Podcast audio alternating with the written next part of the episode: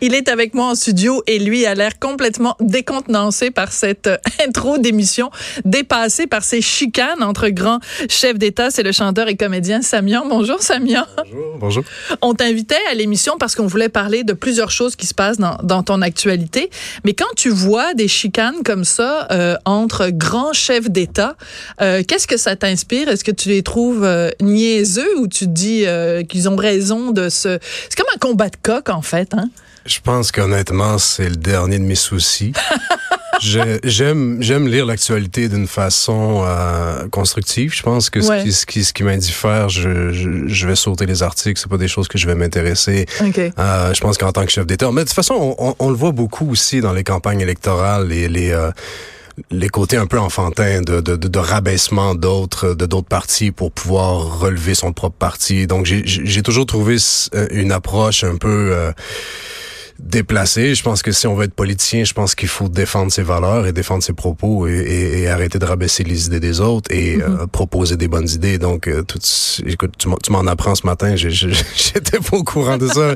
Je m'arrête pas pour lire ces choses-là, non. Non, mais en même temps, toute la chicane entre euh, Macron et Bolsonaro, ça part des feux en Amazonie. Ouais. Puis ça, c'est quand même, j'imagine, les questions de l'environnement, c'est quand même quelque chose qui vient de chercher. Quand tu vois l'actualité, ça doit être des choses qui te préoccupent quand même. Énormément. J'étais, euh, j'ai eu le privilège au mois de décembre, avant que Bolsonaro tombe au pouvoir le 1er janvier, d'être avec les autochtones d'Amazonie. Ah oui? Un projet photographique euh, au Brésil.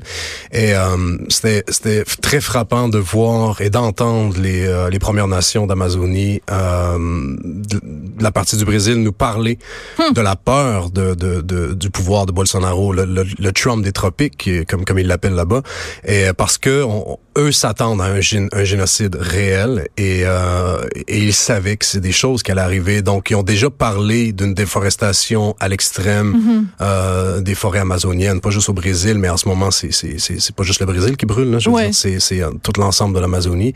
Et euh, dernièrement aussi, j'étais en Guyane française et j'ai eu le privilège d'aller en Amazonie aussi, euh, dans, la- dans, dans une des communautés où est-ce que bon le chef a été assassiné euh, dernièrement, qui est sur la frontière. Euh, c'est des choses prévisibles, malheureusement. Des, des, quand on rencontre des chefs autochtones euh, qui sont basés là-bas, qui vivent là-bas, euh, eux sont conscients de ça. Et c'est des choses qu'ils savaient qu'elle arriver. Et on en a parlé justement avant même que Bolsonaro euh, soit au pouvoir. Donc c'était c'est très frappant de voir ça aujourd'hui et euh, d'être en contact encore avec ces gens-là. Ouais. Je me suis fait beaucoup d'amis euh, Là-bas. autochtones, euh, du- de- autant au Brésil qu'en Guyane française. Et euh, quand on voit ce qui se passe en Amazonie, c'était très prévisible. C'est inquiétant. Mais toi, tu bon parce que j'ai quand je t'ai présenté, j'ai dit évidemment chanteur, comédien, mais j'aurais dû rajouter aussi photographe parce que c'est une partie très importante de ta de ta création, de la façon dont tu t'exprimes et euh, tes photos sont absolument extraordinaires. Merci. Je veux dire, t'as un regard sur l'humain qui est euh, vraiment très touchant. Puis là, tu parles de, de, de ces, de ces euh, créations photographiques que tu as faites quand tu es allé voir les, euh, les Autochtones euh, en Amazonie. Est-ce que... Euh, je vais, je, vais, je vais te poser une question très cliché. Est-ce que le fait que toi, tu es autochtone, ça te donne un, un contact privilégié quand tu rencontres d'autres peuples autochtones ou c'est juste un détail dans l'histoire? Est-ce que c'est important dans l'histoire ou pas important dans l'histoire? Non, c'est ça reste un détail, mais ça reste qu'on a beaucoup de choses en commun. Ouais. Euh, L'Amérique du Sud, l'Amérique du Nord, c'est exactement la même euh, la même histoire. Je veux- je veux dire, je, je, fais pas des projets photographiques humanitaires seulement dans les communautés autochtones. J'en ai fait un dernièrement euh, qui était au Burkina Faso, juste dans, dans un orphelinat. Je veux dire, c'est une façon pour moi de de m'ouvrir sur le monde et de donner euh, une parole à, à à des gens qui en ont pas, tout simplement. Pour moi, la photographie reste une façon d'écrire de la poésie totalement différente, mais à quelque part, on est capable de mettre des mots sur, sur plusieurs poèmes qui, qui, qui, qui restent un, une photographie. Je pense que c'est d'abord et avant tout l'humain qui, qui est au cœur même de chacun de mes projets, que ce soit en musique, que ce soit en, en télévision euh, ou en photographie. Si, si le cœur de l'humain parle pas, j'ai pas d'intérêt à, Mhm. à, à être présent. Donc, mais avec ce qui se passe avec les, les Premières Nations d'Amérique du Sud, pour moi, c'est c'est- c'est extrêmement important. On s'est rencontrés aussi les premières fois à l'ONU euh, à New York en 2010, et à parce qu'à chaque année il y a l'instance permanente euh, sur les Premières Nations. Donc T'as toujours des représentants de l'Amazonie qui viennent. OK. Qu'est-ce que tu faisais, toi, à l'ONU en 2010? Avec Wapikoni Mobile, on avait une tribune justement pour... Euh, on était là pour le, rapport de James Anaya, qui est venu faire au Canada euh, avant, avant euh, ben pour la fin de son mandat, en fait, pour faire un constat de, des, des dernières années qui est passé ici. Tu as utilisé tout à l'heure, en parlant des gens en Amazonie, des Premières Nations là-bas, tu as utilisé le mot génocide. Puis tu sais que ici au Canada, il y a eu une grosse discussion justement autour du mot génocide, parce que quand il y a eu ce rapport donc sur les femmes disparues, dans le rapport, on utilisait le mot génocide, génocide culturel, mais quand même un génocide. Puis le premier ministre Trudeau, au début, il a dit oui, c'est un génocide, puis après, il a comme mis des bémols. Toi, est-ce que tu considères, Samian, que ce que les peuples autochtones ont vécu au Canada, c'est un génocide, oui ou non? Ben oui, c'est un génocide. C'est écrit noir sur blanc. Je veux dire, tant, tant aussi longtemps que la loi sur les Indiens est active, on parle de génocide. La loi sur les Indiens est active depuis 1876. On est en 2019. Elle est toujours active. On a fêté 150 ans du, de la Confédération canadienne, mm-hmm. alors que, que, que, la loi sur les Indiens en avait, euh, je pense, 146 euh, ans. Je veux dire, c'est, faut pas être un génie en maths pour comprendre que, que le génocide est toujours actif. mais, mais on va, on va définir ce que c'est un génocide, OK? Puis moi, je pensais pas, je pensais te recevoir pour parler de télé, puis finalement, on se retrouve à parler de génocide. Bah, pourquoi pas?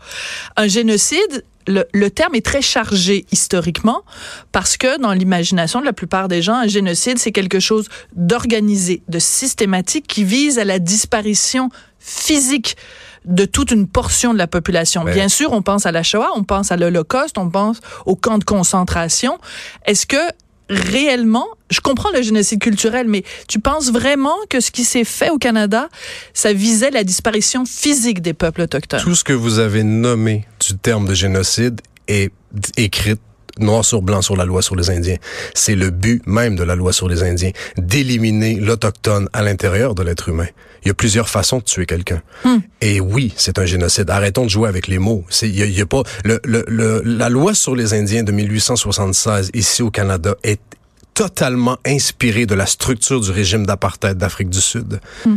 Et euh, c'était extrêmement hypocrite quand, Mandela a, réussi à, abolir le régime d'apartheid. Les, les, les, les, les représentants canadiens sont allés applaudir le geste. Ben, en fait, ah. Brian Mulroney a aidé Mandela. Oui. A été un des plus grands avocats, justement, de ce, ambassadeurs de cette cause-là. Oui, mais pourquoi on n'est pas capable, nous, chez nous, de réouvrir la Constitution canadienne et de revoir, justement, toutes ces lois-là qui sont encore extrêmement discriminatoires et qui créent un, on, on parlera peut-être pas d'un régime d'apartheid de la même façon, mhm. mais c'est là, on parle exactement de même structure. Donc, on parle de quoi? On parle de, par exemple, bon, évidemment, les pensionnats, les réserves. Oui.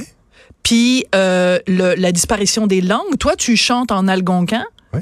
Mais le, à part, il y a combien de gens aujourd'hui au Québec qui parlent algonquin encore? 10 000. Oui. Et à l'époque, vous étiez à l'époque, je veux dire, il n'y avait pas de frontières. Je veux dire, on parle des Ojibwe, on parle de, et là, on parle jusqu'au nord du Manitoba, même jusqu'en Saskatchewan. Donc, euh, il n'y a, a, pas de, de, de, de, barrière pour mm. nous. Il n'y a pas de ligne politique comme on les connaît aujourd'hui dans, dans, dans, dans, notre structure. Pour nous, ça n'existe pas. Donc, nous, quand on est là, parce qu'on a passé tout l'été à parler de ça, est-ce un génocide, est-ce pas un génocide, tu nous trouves, nous, les, ben, je sais pas, on peut, mettons toi, tu me regardes, moi, je suis une blanche par rapport à toi? Ben, Ou je suis juste une non-autochtone? Non, t'es une femme qui, qui, qui anime une émission de radio en ce moment. non, je comprends ce que tu veux dire. Mais quand, par exemple, euh, dans, dans mon journal, on parle de, on se pose la question, est-ce que c'est un génocide ou pas?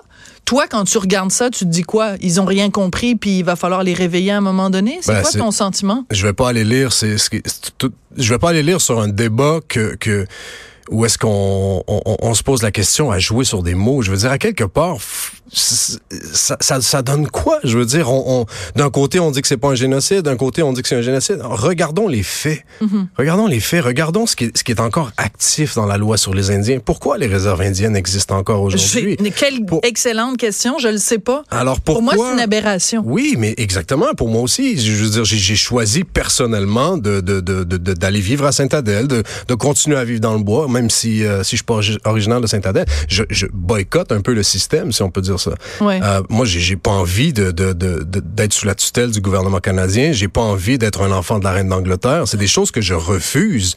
Et euh, c'est mon choix. Mais qu'est-ce que tu penses de ceux qui le font? ceux qui vivent dans des réserves et qui sont justement des enfants de la reine d'Angleterre, qui sont considérés, qui sont infantilisés par la loi sur les Indiens? Ben, pour beaucoup, c'est pas un choix. Ouais. Pour beaucoup, c'est vraiment pas un choix. Il y, en a qui sont... Euh, il y a deux catégories aussi. Je veux dire, il y a certains chefs autochtones qui, quand même, gardent le, le, la structure désirée des, des, des communautés autochtones. Il y en a d'autres qui veulent. Ça les arrange. Ça les arrange. Il y en a d'autres qui veulent changer aussi le système. Il y en a d'autres qui rêvent d'indépendance. Il y en a d'autres qui, euh, pourquoi on se rendrait pas jusqu'à un troisième gouvernement d'une autonomie aussi des Premières Nations? Je pense que il y a 50, toute la cinquantaine de communautés qui a seulement, ça c'est seulement au Québec. Mm. Chacun veut a des revendications différentes. On peut pas toutes nous mettre dans le même panier non plus. Bien sûr, je suis d'accord. Parce qu'il y en a qui, qui, euh, les cris ont une convention, je veux dire, euh, et les cris sont à cause de la baie James. Oui. Ouais. Et c'est une, une, des seules nations au Canada qui ont réussi à avoir un dialogue de nation à nation. Mais pourquoi? Parce qu'il y avait des intérêts économiques? Ben oui et c'était bon pour tout le monde. Ouais. Et, euh, et, et, quand on a un premier ministre qui nous promet dans une campagne électorale que moi je désire, ben pour moi, mais mais mais Legault, ouais. Euh, lui, non, pas Legault, Trudeau. Okay. Euh, lui désirait avoir un dialogue de nation à nation, ce qui est jamais arrivé durant sa première. Il t'a déçu, Justin Trudeau, parce qu'il avait promis donc euh, la réconciliation, puis en fait euh, son, son bilan auprès des autochtones n'est pas super reluisant parce qu'il avait une ministre autochtone qui était Madame Wilson Raybould qui il l'a tassé sur un moyen temps. Puis en plus, il lui avait proposé de s'occuper de, de, des affaires indiennes. Puis elle a dit over my dead body mhm. pour rester poli, parce que justement pour elle, la loi sur les Indiens c'est une aberration. Puis elle se, elle se bat contre cette loi-là de tout son, de, de toutes ses forces. C'est une patate chaude pour n'importe quel gouvernement. Je veux dire, je pense que, mais d'ouvrir un dialogue de nation en nation, je pense que c'est la première étape. Et euh, le jour qu'un premier ministre va avoir assez de couilles pour le faire, je pense qu'on va être capable d'avancer. On va être capable d'ouvrir une porte sur un avenir meilleur parce qu'on est toujours en train de, de chicaner entre les Anglais et les Français. Je veux dire, je voyage partout au pays. Tu trouves que c'est encore une chicane là-dessus, les Français et les Anglais? Énormément. Je veux dire, il y a énormément de fermeture sur... Quand on voyage dans l'Ouest canadien, puis que, en Ontario, par exemple, je fais des tournées de conférences là-bas, ou même en Colombie-Britannique, on coupe, on, on coupe dans tous les systèmes francophones. On veut faire un, on veut faire un Canada anglais. On veut faire ces choses-là. On revient au Québec. Là, quand je reviens au Québec, c'est totalement différent. On se ferme plus à l'anglais à cause de la loi 101. Et puis, mais quand oui, mais attends, la loi 101, écoute, Samia, excuse-moi là, il faut que je t'arrête. Tu dis la loi 101, on se ferme à l'anglais. Le Québec, c'est une province francophone. Exactement. Il faut, si on n'a pas la loi 101 pour nous protéger, nous francophones, dans une mer anglophone, demain matin, on n'existe plus. Puis l'existence, puis la survie d'un peuple, c'est quelque chose qui doit être touché quand même. Oui, mais quand on a 11 langues autochtones au, au Québec seulement, qui sont ont été mis euh, de façon, on, ça a été catégoriquement, ça a été interdit de parler des langues autochtones dans les cours d'école à cause de la loi 101. Qu'est-ce qu'on fait avec ça? OK, donc tu es en train de oui, dire... ça protège le français. Ça veut dire que le français est une langue parmi d'autres au Québec? Il y, a, il y a combien de langues au Québec, d'après vous? Ben, Vivantes. de langues vivantes? Oui, au Québec. Ben, pour il y, a le, il y a le français, il y a l'anglais, puis il y a les non 11 langues autochtones dont Donc, ça fait combien de langues au Québec? Ben, je sais pas, ça fait 13. Voilà. Donc, il y a 13 langues vivantes au Québec. Oui, il y a mais combien il y en a une qui est une langue officielle? Pourquoi? Mais pourquoi on choisit elle comme langue officielle? Pourquoi on décide pas ben... d'en protéger d'autres? Pourquoi on, en, on, on, désire pas en mettre d'autres en valeur? Pourquoi est-ce qu'en Abitibi, dans les écoles, on n'enseigne pas une base d'algonquin au lieu d'enseigner l'espagnol ou au lieu d'enseigner le latin? Pourquoi est-ce que sur la côte nord, on donne pas une base d'inou à des jeunes qui habitent sur un territoire inou? Pourquoi ici, dans la région de Montréal, on donne pas une base de, de, de langue mohawk aux jeunes dans les écoles? Ça serait la moindre des Donc, choses. Donc toi, tu es de, de, de, ces gens qui disent que, que, qui approuvent le fait que quand on commence des discours au Québec, on dit nous reconnaissons que nous sommes en territoire mohawk non Jamais de la vie parce que je trouve que c'est une politique c'est un peu stupide de dire on est dans un territoire non cédé. Écoute, on est dans un pays non cédé. On n'est pas tout simplement. Faut arrêter de dire qu'à chaque place on est dans un territoire de telle nation non cédé. On est dans un pays non cédé. Et c'est pas... fort ce que tu viens de dire. Tu sais que en sortant de studio là, ça va être la, la, la citation qu'on va retenir de l'entrevue. Tu dis que le Canada est un pays non cédé. Exactement. Donc on est tous d'une certaine façon, si je comprends bien, puis je veux vraiment pas te mettre des mots dans la bouche là, on est tous des envahisseurs. Pas du tout. C'est pas ce que j'ai dit. Non, mais c'est ça, je. On est tous est-ce que des... est-ce que vous vous sentez euh, en, en, envahisseuse quand, quand, quand, quand, vous êtes à Montréal et il y a un discours et on vous dit bienvenue en territoire mohawk non cédé? Ben moi, je trouve ça gnochon parce que historiquement, c'est pas un territoire mohawk. Là, il y a plein d'historiens qui peuvent contredire cette information-là. Mais on est dans un pays non cédé. Il n'y a jamais personne qui a donné l'accord au Canada de se dire ben voilà, c'est votre pays et on en fait une constitution, euh, la constitution canadienne. C'est illogique. Bon, mais je veux revenir quand même sur le, le, le français. Euh, je comprends ton point de vue de dire que, en effet, il y a plein de langues qui sont en train de disparaître et si on les valorise pas chez les jeunes, à court ou à moyen terme, ces langues-là vont disparaître. Donc, et j'apprécie le fait que toi, justement, tu chantes en algonquin et que cette culture-là soit importante pour toi. Mais numériquement, c'est pas vrai que ces langues là sont aussi importantes sur le territoire que le français. Moi, je me sens, je me sens pas gênée d'être en faveur de la loi 101 puis de défendre le français au Québec. Mais je suis pas contre, je suis pas gêné non plus. Tout ce que je dis, c'est qu'il y a 13 langues actives et il y a plus de 600 dialectes partout au Canada. Ouais. Et pourquoi on les valorise pas? Pourquoi est-ce c'est qu'on... pas les deux peuples fondateurs. Les deux peuples fondateurs, c'est le français puis l'anglais. Mais si, Bon, là, tu parle aimes de pas peu- ça, change la pop- change la, la loi. Si t'aimes pas la loi, change la loi. Tu comprends ce que je veux dire? OK, donc vous me dites que les peuples fondateurs, c'est les Français et les Anglais. Donc, est-ce que c'est qui les envahisseurs alors?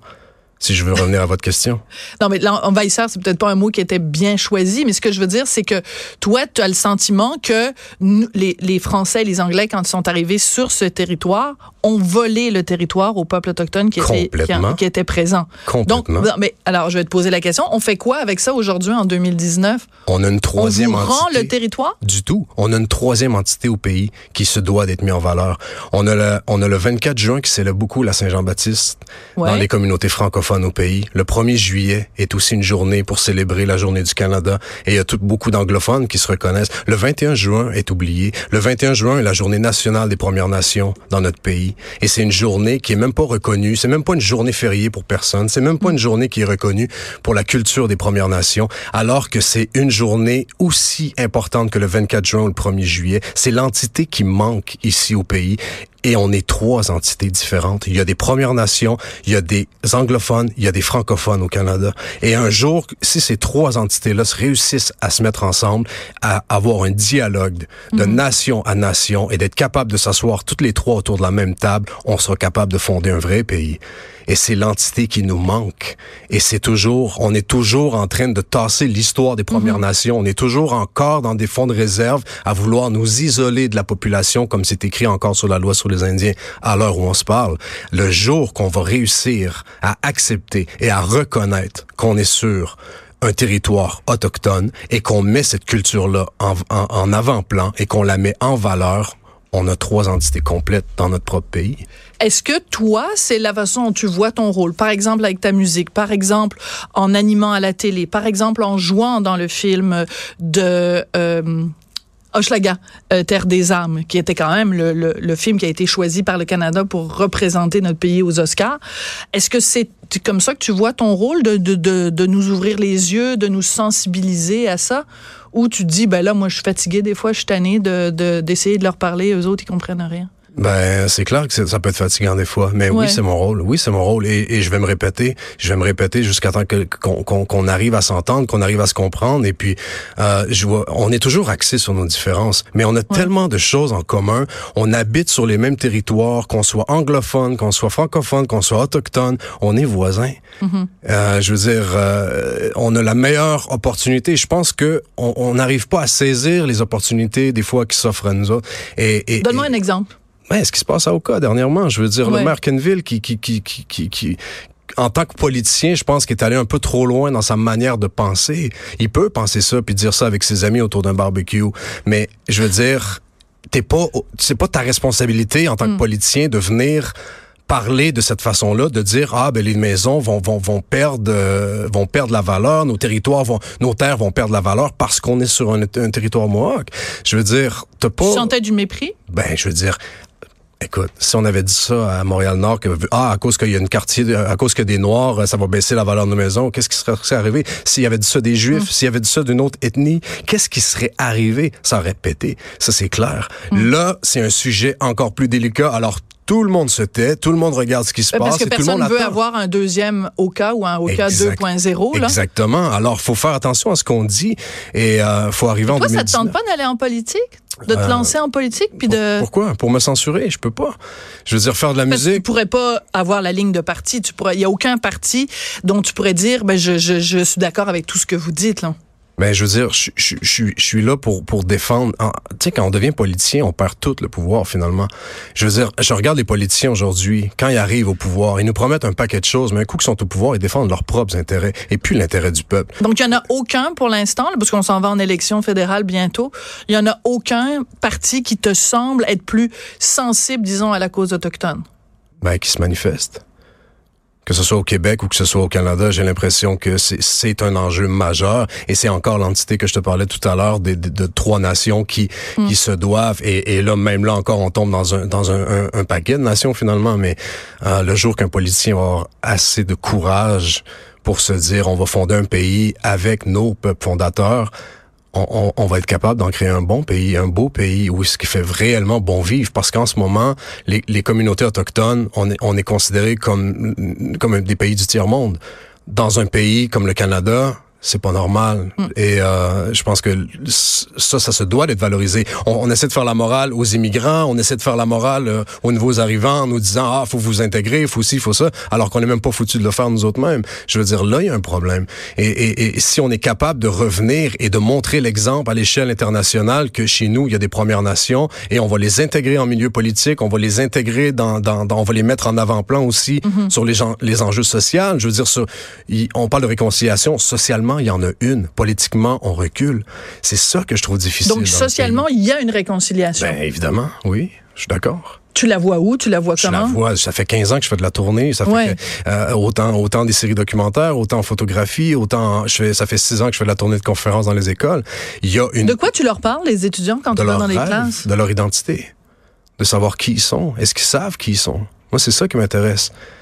Les conférences sont basées là-dessus. Dans, dans, certains cas, c'est peut-être la première fois qu'ils réfléchissent justement à la présence autochtone dans leur euh, dans leur pays, dans leur province. Ben, et même les professeurs, et même les, directeurs, et même la direction de l'école qui, qui, qui, qui revient et remet certaines choses en question. Euh, Est-ce qu'il te parle de tes tatouages? Parce que là, je regarde, t'en as toute une gang.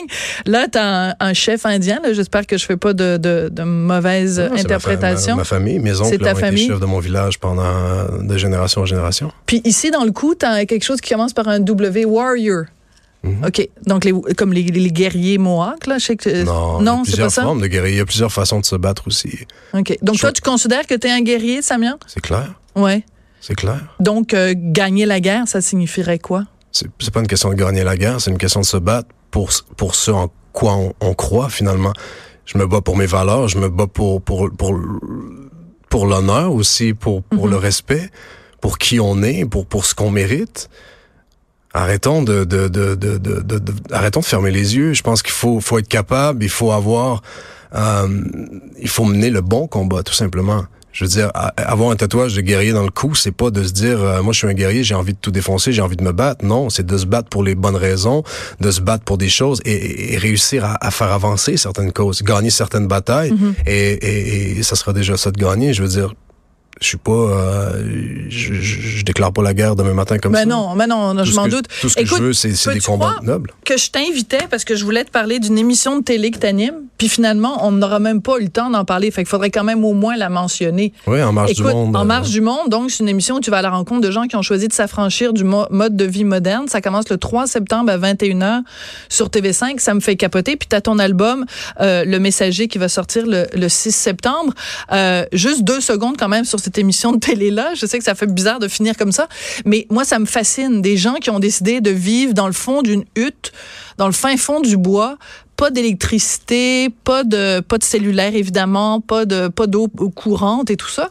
Pourquoi ils t'ont choisi ou peut-être c'est toi qui as choisi de faire ce projet-là? Non, on m'a approché, le projet était déjà monté, j'ai trouvé ça magnifique, j'ai vraiment trouvé que c'était une, belle euh, on regardait on regardait les personnages, les personnalités qui, allaient s'exprimer à travers et, enfin j'ai l'impression qu'il y avait vraiment une rencontre humaine et euh, j'ai trouvé ça magnifique que de voir que des gens qui ont envie de sortir de l'esclavage moderne qu'on connaît et euh, il y, a, y a toujours la même phrase qui me revenait tout le. Il y a juste les poissons morts qui suivent le courant et, ces gens-là ont, trouvé une façon d'exister, ont, trouvé une façon de briller et euh, nous prouvent par leur mode de vie que c'est possible de vivre différemment et non dans, dans, le format dans lequel on nous impose. Toi, est-ce que tu vis dans le fin fond des bois, pas d'électricité, pas, d'eau potable? Pas du tout, non. il y a certaines choses que, que de ces gens-là que j'ai beaucoup appris, que, que il y a beaucoup de choses que j'ai remis en perspective dans ma vie, évidemment. J'imagine. Mais euh, pas, non, non, il y, a des, il y en a que c'est vraiment extrême. Il faut, faut, faut voir la série. Il y en a peut-être que ça, ça, leur parle puis qui ont envie de vivre de cette façon-là. Mais je veux dire, il faut, euh, il, y a, il y a des pour et il y a des contre. Il faut, faut voir. Ben écoute, ça a été une super belle rencontre. Tiens, on se serre la main. On fait la paix des braves. Exact. Merci vraiment, ça a été un plaisir. Écoute, je pensais pas du tout en commençant l'entrevue qu'on irait là mais pourquoi pas, tant mieux. Justement, tu disais les poissons morts qui suivent le courant. Ben, je pense des fois quand on commence une entrevue, faut aller là où l'entrevue euh, nous mène, puis faut être à l'écoute de la personne qu'on a en face euh, de soi, puis il faut laisser tomber euh, le plan de match. Puis ça a été un plaisir de le faire avec toi. Ben partagé. Merci beaucoup. Alors donc, ben, vous procurerez son album le 6 septembre quand il sortira, Le Messager, puis le 3, ça commence cette série donc En marche du monde sur les ondes de TV5. Après la pause, on va parler d'obésité abdominale. Il est temps d'agir, nous dit un médecin qui sonne l'alarme.